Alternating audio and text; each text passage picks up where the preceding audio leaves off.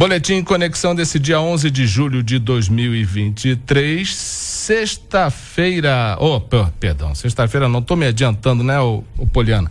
Terça-feira, Dia Mundial da População, Dia Nacional do Socorrista.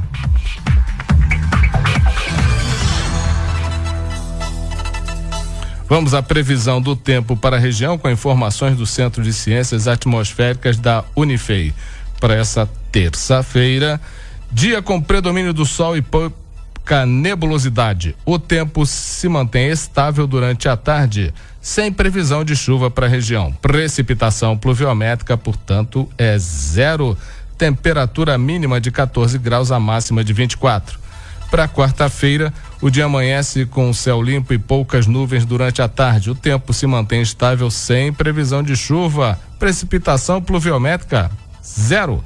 Temperatura mínima 14, a máxima de 25 graus. E para quinta-feira, o dia amanhece com poucas nuvens. Durante a tarde, a nebulosidade aumenta, mas não há previsão de chuva devido à influência de uma área de alta pressão sobre a região precipitação pluviométrica zero, temperatura mínima de 15 graus, a máxima de 26. E vamos ao painel de empregos do Conexão, começando com a relação de vagas do Aicine Itajubá, que foi atualizada nesse dia 4 de julho. Anota aí, vamos citar alguns, que são mais de 50, hein? Auxiliar administrativo PCD, auxiliar de instalação elétrica, camareira copeira, carpinteiro de obras, eletricista predial, líder de operações logísticas, operador de máquina vacuum forming, pedreiro, recepcionista, técnico em informática, técnico em refrigeração, vendedor. Mais informações, anota o telefone aí, 35 99802 1340, repetindo 35 99802 1340.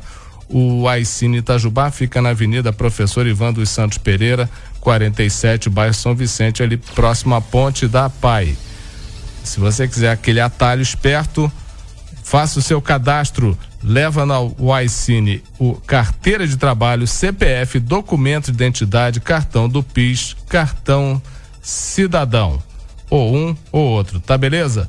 E também na nosso painel de empregos tem a relação de vagas da Itajubá Hardtech, é o ecossistema aqui de Itajubá. São vagas das startups da Incity.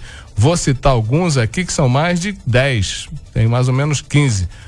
Aqui, assistente de engenharia elétrica júnior, tecnologia da informação, consultor de vendas, desenvolvedor back-end e vários outros. Pode buscar mais informações pelo Instagram, arroba incite.vagas ou no site inovai.org.br barra vagas.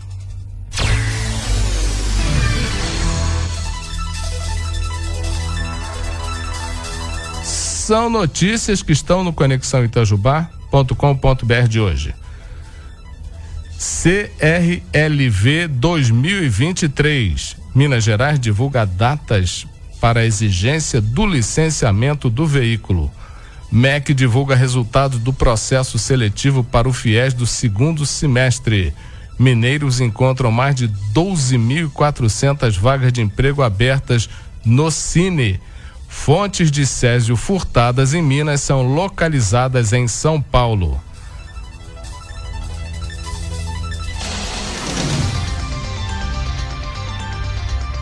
Recados. Lembrando mais uma vez, vacinação contra a gripe influenza está prorrogada até o dia 31 de julho. Podem ser vacinados até a data, essa data limite, todas as pessoas a partir dos seis meses de idade.